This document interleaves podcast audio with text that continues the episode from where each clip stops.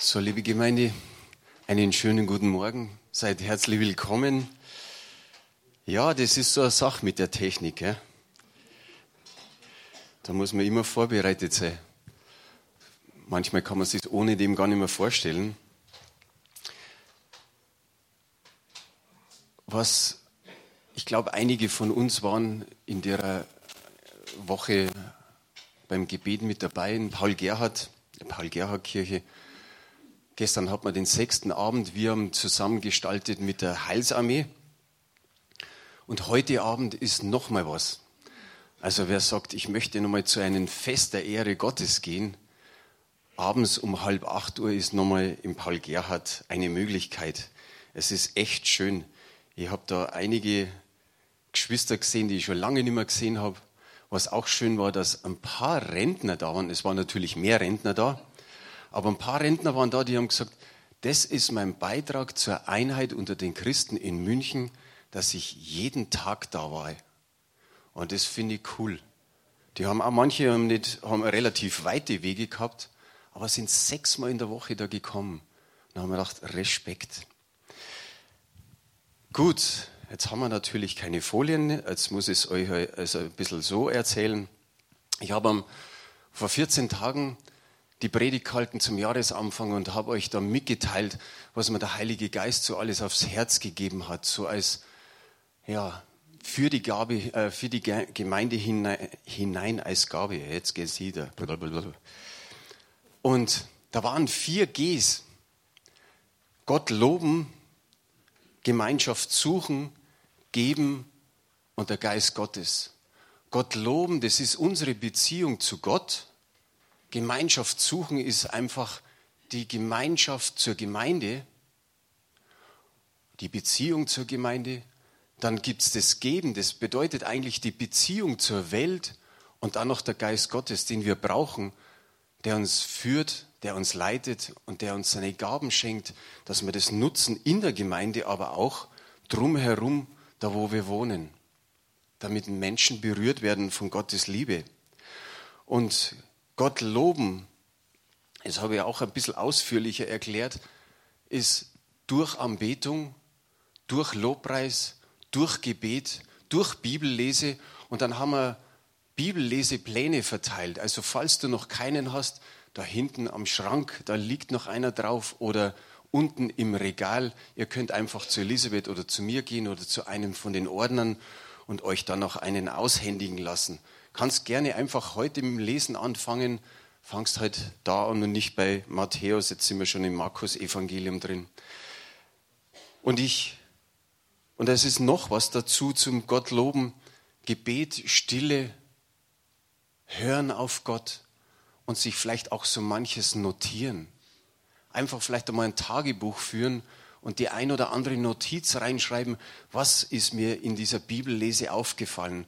Und dann gibt es noch natürlich äh, das Gebet, das ganz, ganz wichtig ist. Und auf das möchte ich heute eingehen.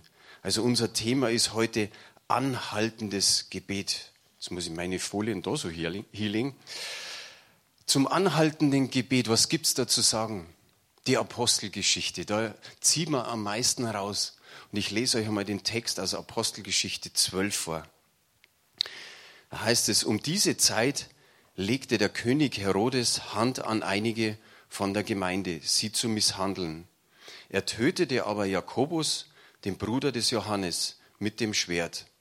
Und als er sah, dass es den Juden gefiel, fuhr er fort und nahm auch Petrus gefangen.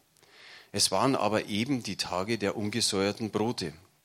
Als er ihn nun ergriffen hatte, warf er ihn ins Gefängnis und überantwortete ihn vier Abteilungen von je vier Soldaten, ihn zu bewachen, denn er gedachte, ihn nach dem Passafest vor das Volk zu stellen. So wurde nun Petrus im Gefängnis festgehalten, aber die Gemeinde betete ohne Aufhören für ihn zu Gott. Und in jener Nacht, als ihn Herodes vorführen lassen wollte, schlief Petrus zwischen zwei Soldaten mit zwei Ketten gefesselt und die Wachen vor der Tür bewachten das Gefängnis. Und siehe, der Engel des Herrn kam herein und Licht leuchtete auf in dem Raum. Und er stieß Petrus in die Seite, weckte ihn und sprach, steh schnell auf, und die Ketten fielen ihm von seinen Händen. Und der Engel sprach zu ihm, Gürte dich und ziehe deine Schuhe aus. Und er tat es, und er sprach zu ihm, Wirf deinen Mantel um und folge mir. Und er ging hinaus und folgte ihm und wusste nicht, dass das wahrhaftig geschehe durch den Engel, sondern meinte, eine Erscheinung zu haben. Sie gingen aber durch die erste und zweite Wache und kamen zu dem eisernen Tor, das zur Stadt führt.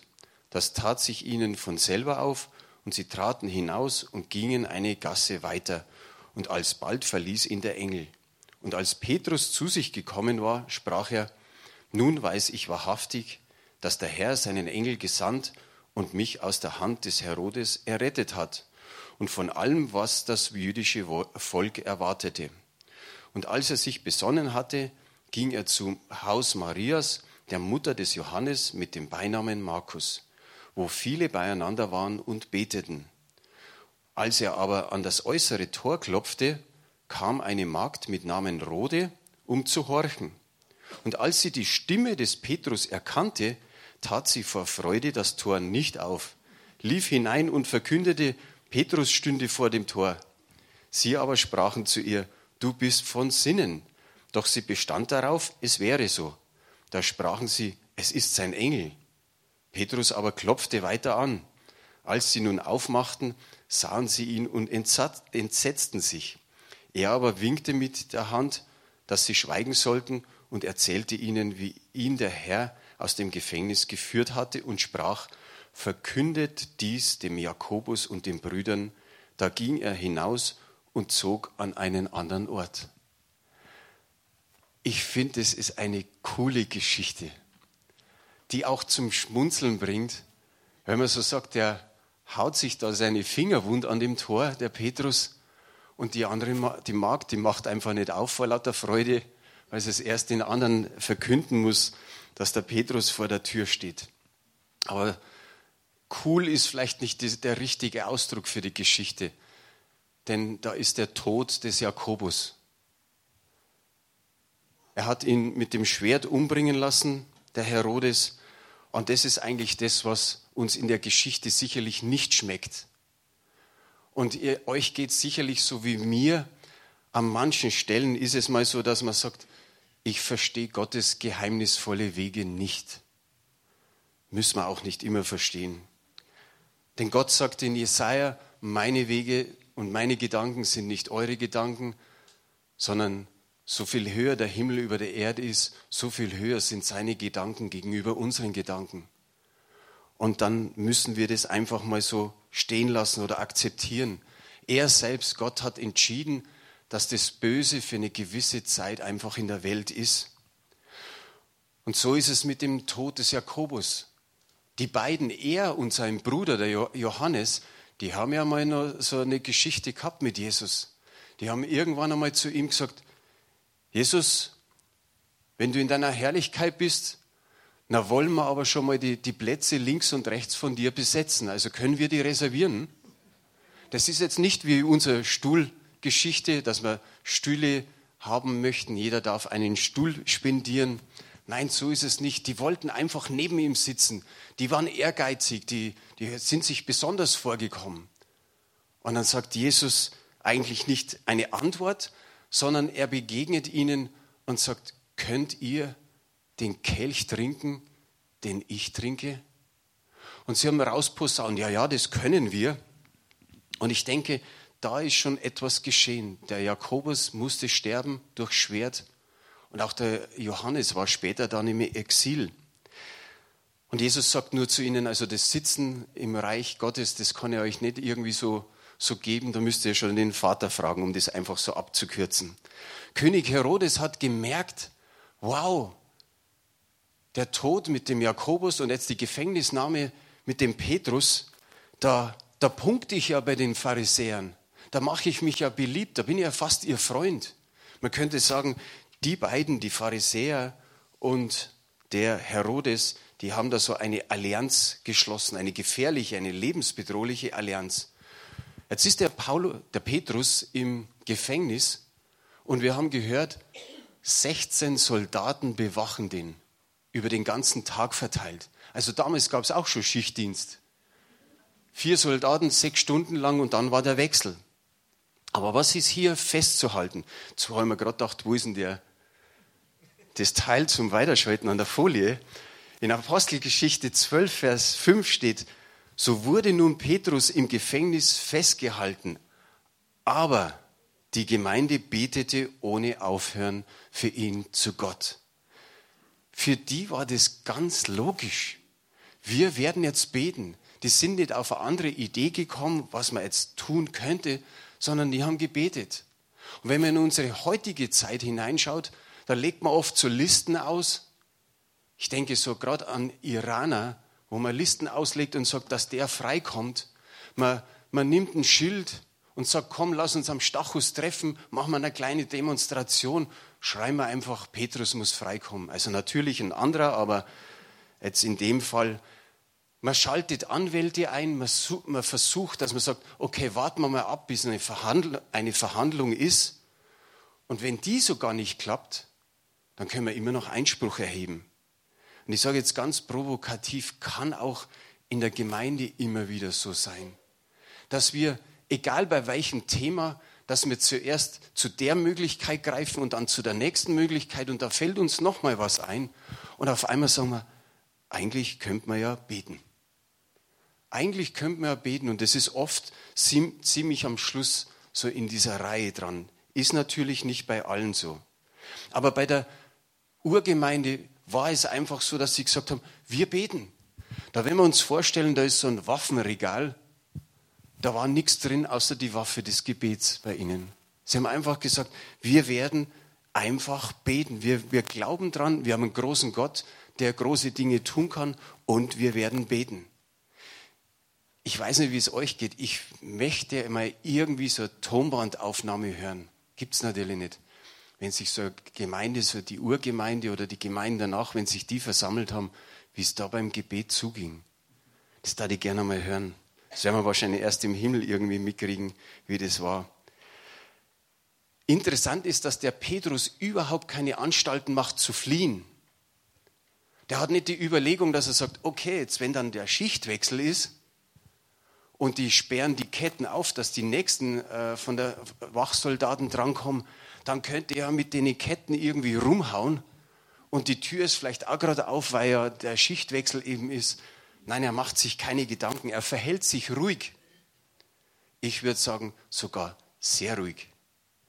Wenn wir das lesen, was in den nächsten Versen steht, und in jener Nacht, als ihn Herodes vorführen lassen wollte, schlief Petrus zwischen zwei Soldaten mit zwei Ketten gefesselt und die Wachen vor der Tür bewachten das Gefängnis.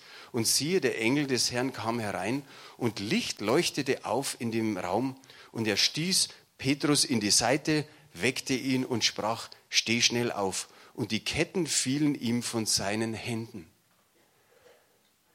Kann man in so einer Situation schlafen? Ah, der hat festgeschlafen. Ich weiß nicht, was für Wattbirne du in deinem Schlafzimmer hast, vielleicht eine 25 Watt Birne, weil du sagst, so hell muss es nicht sein, ich finde schon rein ins Bett.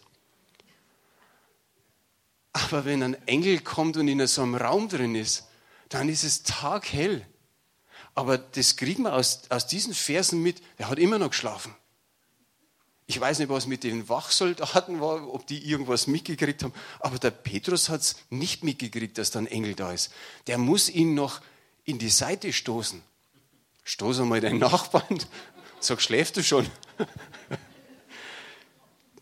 Das heißt hier, er, er stieß ihn in die Seite und weckte ihn.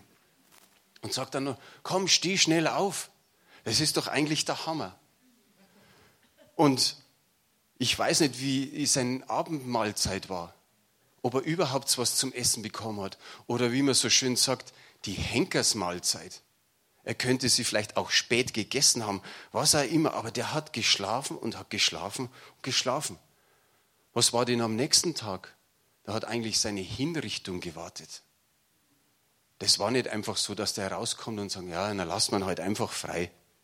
Da wartete seine Hinrichtung. Ich denke, das sind alles keine guten Voraussetzungen für einen guten Schlaf. Oder? Hat wahrscheinlich von uns noch gar keiner nachmachen müssen oder erleben müssen, aber ich denke, das sind keine guten Voraussetzungen. Aber ich denke mir eins, der war sich so sicher im Herrn. Der hat das Wort Gottes auswendig gekannt. In, in jedem Hotel ist eine Gideon-Bibel. Ich weiß nicht, ob da in den Gefängnis eine Gideon-Bibel war. Wahrscheinlich noch nicht.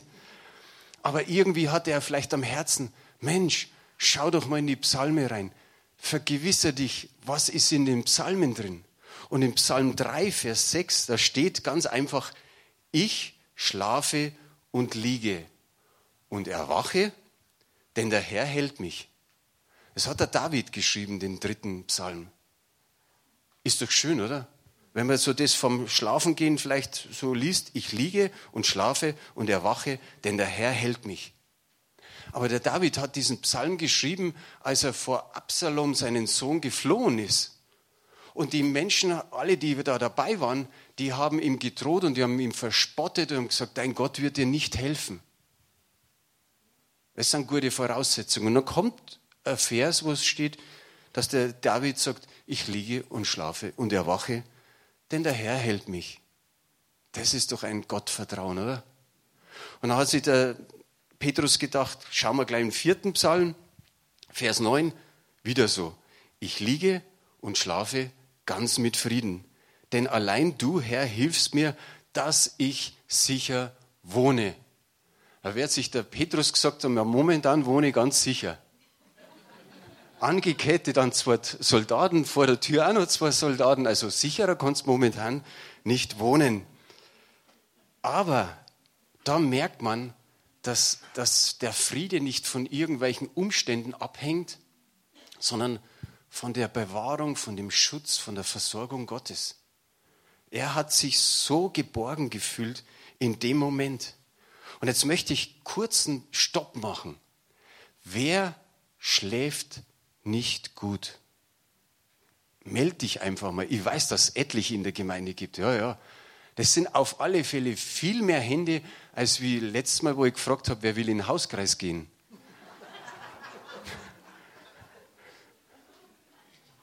Aber mit dem schlecht Schlafen ist eigentlich nicht zu spaßen. Ich weiß das. Ich kann gut schlafen, meine Frau kann weniger gut schlafen. Ich hatte so einen guten Schlaf. Jetzt bin ich auch nicht mehr ganz so ein guter Schläfer, aber immer noch sehr gut.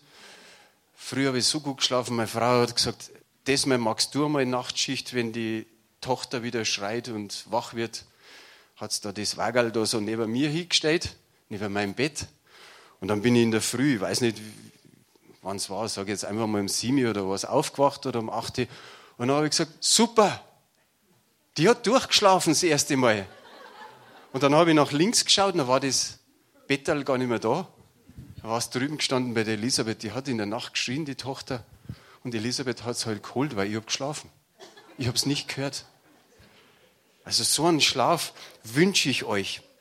Ich habe ein paar Sachen zusammengeschrieben, was man praktisch tun kann, damit man besser schläft. Da heißt es einfach Ruhe und Entspannung am Abend. Also arbeite nicht bis kurz vorm Bett gehen.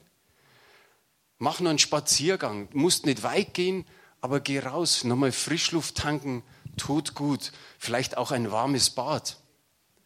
Ein wohltuendes Getränk, vielleicht irgendwas. Es gibt auch so Schlaftees, wo man müde wird. Leichte Kost heißt es, man soll nicht zu spät essen, also nicht kurz vorm äh, Bett gehen. Ein Schlafzimmer soll gut gelüftet sein, nicht zu warm, nicht zu kalt. Es soll auch nicht zu laut sein. So wenn es bei dir laut ist, mach's Fenster zu. Vielleicht kannst du das später noch einmal aufmachen. Aber das sind gute Ratschläge. Auch eine Matratze, eine Decke, ein Kissen, das bequem ist. Es sind so die, die Vorsätze, wo man sagt, ja, das mache ich, dann wird es besser. Und ich denke, wir beten heute, wenn das Gebetsteam dann später kommt, wir beten heute für die, die nicht schlafen können oder schlecht schlafen können. Ich sage einfach, das kann so nicht sein. Gott möchte einen, einen richtig guten Schlaf schenken für Gerechte. Und ihr seid alle Gerechte. Und wenn ich gut schlafen kann und vielleicht nur ein paar, warum sollten ihr, die jetzt die Hand gehoben haben, nicht auch gut schlafen können? Die sollen beten für einen Und es soll euch segnen mit so einem Petrusschlaf. Der, der, der war, wenn ihr, wenn ihr da drauf schaut, äh gut, jetzt, jetzt ist die Liste nicht da, aber wenn ihr die Liste gehört habt von mir, was ich da so jetzt euch gesagt habe, was hat denn der Petrus da davon gehabt? Vielleicht, hat, vielleicht haben sie einmal gelüft, ich, ich weiß nicht im, im, Gefängnis, wie das da so abläuft, zumindest nicht zur damaligen Zeit. Der hat nicht irgendwie sagen können, gib mir Baldrian-Tabletten zu dem Gefängniswärter oder lüft nochmal gescheit durch oder was. Das, er hatte ein Geheimnis, ein Rezept und das habe ich vorher schon kurz erwähnt. Das war einfach, er wusste sich geborgen in Gott. Aber sowas von geborgen, dass er eben so schlafen konnte. Er wusste, er hält mich, er, er hilft mir. Und Psalm 139, Vers 5 sagt auch in der Elberfelder Übersetzung, von hinten und von vorn hast du mich umschlossen. Du hast deine Hand auf mich gelegt. In der Luther-Übersetzung heißt es, du umgibst mich von allen Seiten und hältst deine Hand über mir. In einer ganz älteren Übersetzung, so mehr nach dem Urtext, heißt es, und setztest auf mich deine Handschale. Jetzt muss ich schauen. Da ist so ein Papierball. Denk einfach dran, das ist dein Leben. Du bist jetzt der Papierball. Und da heißt es einfach, du setztest meine Hand, deine Handschale über mich. Du siehst den Ball nicht mehr. Gottes Handschale ist über dir. Und nimm dir das mit, wenn du ins Bett gehst. Komm zur Ruhe, komm zur Gelassenheit. Ich sage immer, du kannst die Dinge heute nicht mehr verändern. Schieb's, schieb's weg, ich schaff's. Ich hoffe, du schaffst es in der Zukunft auch.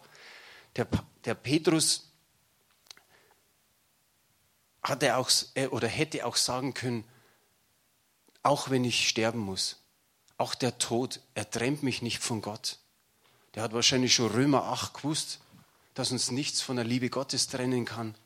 Aber der war sich so sicher. Und noch eins, er wusste um das Gebet der Gemeinde. Da konnte er sich felsenfest sicher sein. So wie wir sagen, wie das Amen in der Kirche, so ist es sicher. So war das sicher, dass er gewusst hat, die Gemeinde betet. Die Urgemeinde bestand ungefähr da zu dem Zeitpunkt so, ein Jahrzehnt, vielleicht zwölf Jahre. Und auf die konnte man sich verlassen. Die waren jetzt nicht irgendwo beim Kartenspielen oder, oder beim Fußballspielen oder sagen, ah, heute ist ein guter Film im Fernsehen, sondern die haben gesagt, wir müssen beten. Wir beten, wir beten, bis es entschieden ist. Und ich denke, das war genau dieses, aber sie beteten ohne Aufhören zu Gott.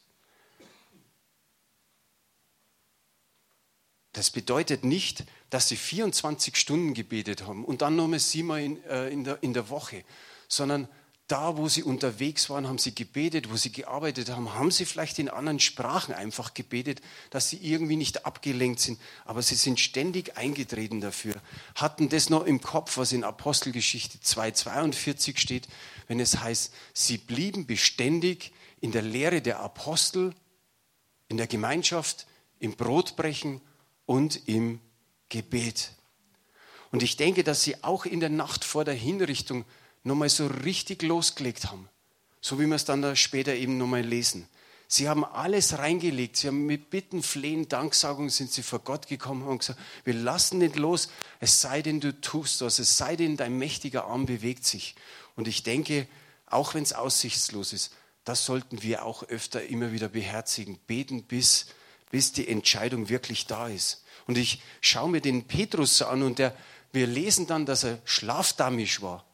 Der ist gar nicht richtig mitgekommen. Der hat, muss so einen Tiefschlaf gehabt haben, als ihn der Engel da so an die Seite reinstoßt, dass er dann nur erwähnen muss, zieh die Schuhe an. Ich habe, glaube ich, vorher gesagt aus, wie ich den Text vorgelesen habe, habe aber dann weitergelesen, habe ich gemerkt. Zieh die Schuhe an und zieh deinen Mantel an und raus. Der hat gesagt, jetzt, jetzt pressiert jetzt müssen wir raus. Und dann gehen sie einfach so weiter und dann stehen sie vor dem Stadttor oder gehen Richtung zum Stadttor und was passiert? Stadttor geht auf. Die haben damals schon Bewegungsmelder gehabt. Weil der Petrus hat einen Engel dabei gehabt und wenn ein Engel kommt, gehen die Türen auf. Wie cool ist es? Und er geht weiter und auf einmal ist der Engel weg und er geht noch die Gasse, wo er dann zu Marias Haus kommt und da heißt und als er sich besonnen hatte, bis dahin ist er irgendwie durcheinander gewesen, ging er zum Haus Marias, der Mutter des Johannes mit dem Beinamen Markus, wo viele beieinander waren und beteten. Also wohlgemerkt viele. Da sind viele zum Beten gekommen. Und ich habe da natürlich auch wieder in den alten äh, Übersetzungen nachgeblättert. Zwei alte Übersetzungen haben hergegeben, es waren beträchtlich viele. Eine beträchtliche Zahl hieß es in dem anderen was da an Menschen da waren, die gebetet haben, gebetet haben und nochmals gebetet haben. Egal wie hoffnungslos die Situation war, aber die Gemeinde, sage ich mal, die hat wirklich Gott gekannt. Die waren so fest, dass sie wussten, da bewegt sich noch ein Ding. Und sie hatte, sage ich mal, die Urgemeinde damals wahrscheinlich aus allem ein Gebet gemacht. Das ist heute für uns irgendwie so ein Spruch, mach aus allem ein Gebet. Aber ob wir es dann wirklich machen, sie haben für alles anhaltend gebeten und es sind Zeichen und Wunder geschehen. Und manchmal fragen wir uns, wo sind denn die Zeichen, wo sind denn die Wunder? Ab und zu dürfen wir es erleben, aber ich glaube, es hat wirklich mit unserem Glauben, mit Gebet und natürlich mit Gottes Gnade zu tun, dass mehr und mehr passiert. Glaubt ihr das? Gut, ein paar haben es wenigstens glaubt. Weil die Gemeinde aus allen ein Gebet gemacht hat und anhaltend gebetet haben, sind diese Wunder geschehen und ich denke mir, lasst uns auch ein Stück weit dahin kommen. Lasst uns wieder mehr zum Gebet versammeln. Ob das dann zwei oder drei sind, ein größeres Grüppchen als ganze Gemeinde. Nehmen wir das wahr, was an Gebetszeiten da sind. Wenn er sagen, ich möchte am Montag da unten beten in dem Gebetsraum um 10 Uhr, na komm, schließen wir uns zusammen und beten. Immer wieder, wenn jemand sagt, komm, lass uns beten, Schließ dich an. Lass nicht einfach so, naja, die anderen beten schon oder das wäre da doch nichts oder wie auch immer. Und manchmal ist es echt so, dass wir den inneren Schweinehund überwinden müssen. Das ist nicht einfach, in der Früh aufzustehen. Dass man sagt, ah oh ja, aber jetzt haben wir die Gebetszeiten um 10 Uhr angesetzt und es waren auch relativ wenig da. Wenn wir es um 18 Uhr ansetzen, was ja auch ist mit unserem Gebetsabend, naja, da, das ist schon wieder zu spät. Das eine ist zu früh, das andere ist zu spät. Haben wir es um 14 Uhr gemacht, war es auch nicht anders. Also, versteht ihr mich? Es ist manchmal Überwindung. Ich war gestern so erstaunt, wie viele das dann in der Paul-Gerhardt-Kirche waren, an einem Samstagabend, wo er mehr oder weniger der Familienabend ist, wo man sagt, okay, Fußball ist auch wieder losgegangen in der Bundesliga. Die Handball-Europameisterschaft war, naja, die, die Couch ist auch, auch da, mal ein schöner Film schauen, das Wetter ist schlechter geworden und am nächsten Tag in der Früh ist doch Gottesdienst. Und jetzt abends noch raus und dahin zu Paul Gerhard fahren. Ich bin immer überwältigt, gerade so bei Sibylle und bei Junta, die sind überall dabei. Und denke mir so, was hat der Sibylle für, ein, für einen Weg von Otterfing daher? Ist ja auch nicht gerade so um die Ecke aber cool. Und ich denke, da müssen wir, wie gesagt, diesen inneren Schweinehund manchmal überwinden und sagen, ich bin jetzt dabei. Ich bin jetzt dabei. Jetzt, oh, ist zwar Uhrzeit, die mir nicht so passt, aber ich bin dabei. Lasst uns einfach mal um 18 Uhr da sein, wenn die Sibylle sagt, 18 Uhr ist Gebet. Und wisst ihr, was noch das Bessere wäre? Eine halbe Stunde beten und dann rausgehen da auf die Straße am Gehweg rausgehen und dann schauen wir auf unser Haus und dann schauen wir unten rein, wo der Jugendraum ist, da brennen die Lichter, da brennen die Äthiopier. Da sind 20 Äthiopier unten, die knien vor den Stühlen und beten, was das Zeug hält. Die haben gar keine Gemeinde hier in dem Sinn. Die haben keinen Gottesdienst.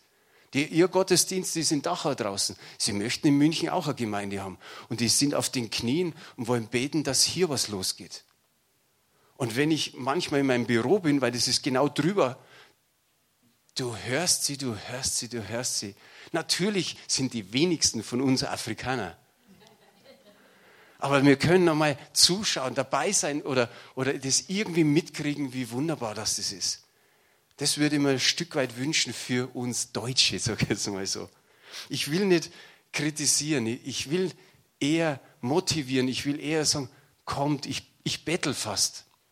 Also sagen, wenn einmal wieder sowas ist, komm, komm, lass dich nicht fünfmal betteln und sag, oh ja, heute ist aber, heute passt mir gar nicht.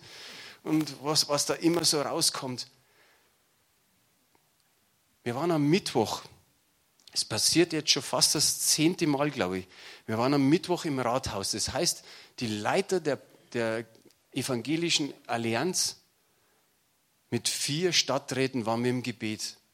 Wir dürfen das jedes Jahr machen. Immer in dieser Gebetswoche am Mittwoch um 12 Uhr gehen wir da in ein Zimmer rein. Und diesmal waren vier Stadträte dabei. Und dann stehen die 20 Leiter da und wir begrüßen sie und wir sagen Danke, dass wir für sie beten dürfen. Und dann sagen wir, was, was können wir denn für, für euch beten? Und drei sind schon öfter dabei gewesen von den Vieren. Und die erste Frau, die, die anfängt zu sprechen, kann fast nicht sprechen und fängt zu weinen an. Ist, ist so berührt, dass wir kommen und für sie beten. Wir hören dann von, von einem Mann, einem weiteren Stadtrat, der uns ein paar Geschichten erzählt und er sagt, es ist, wir, wir haben eigentlich so eine schöne Stadt und wir kriegen immer nur, immer nur dagegen, hat er gesagt. Wir kriegen Briefe, wo Beleidigungen drinstehen. Immer wieder ist irgendwo ein Mob, der gegen sie kämpft. Und er sagt, wir beschließen Dinge miteinander, wir suchen der Stadt Besseres und wir, wir fühlen uns wie Dreck.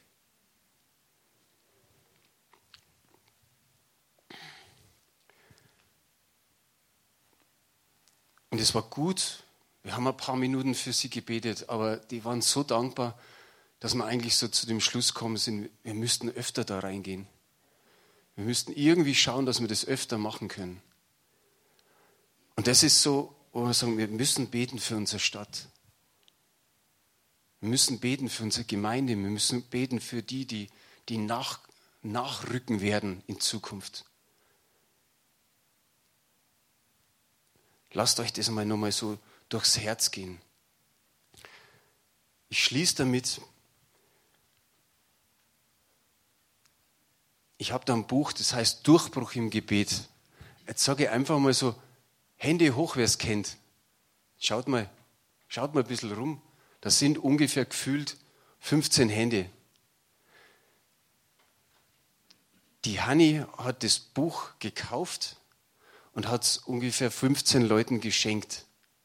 Habt ihr das Zeugnis letztes Mal gehört von der Hanni?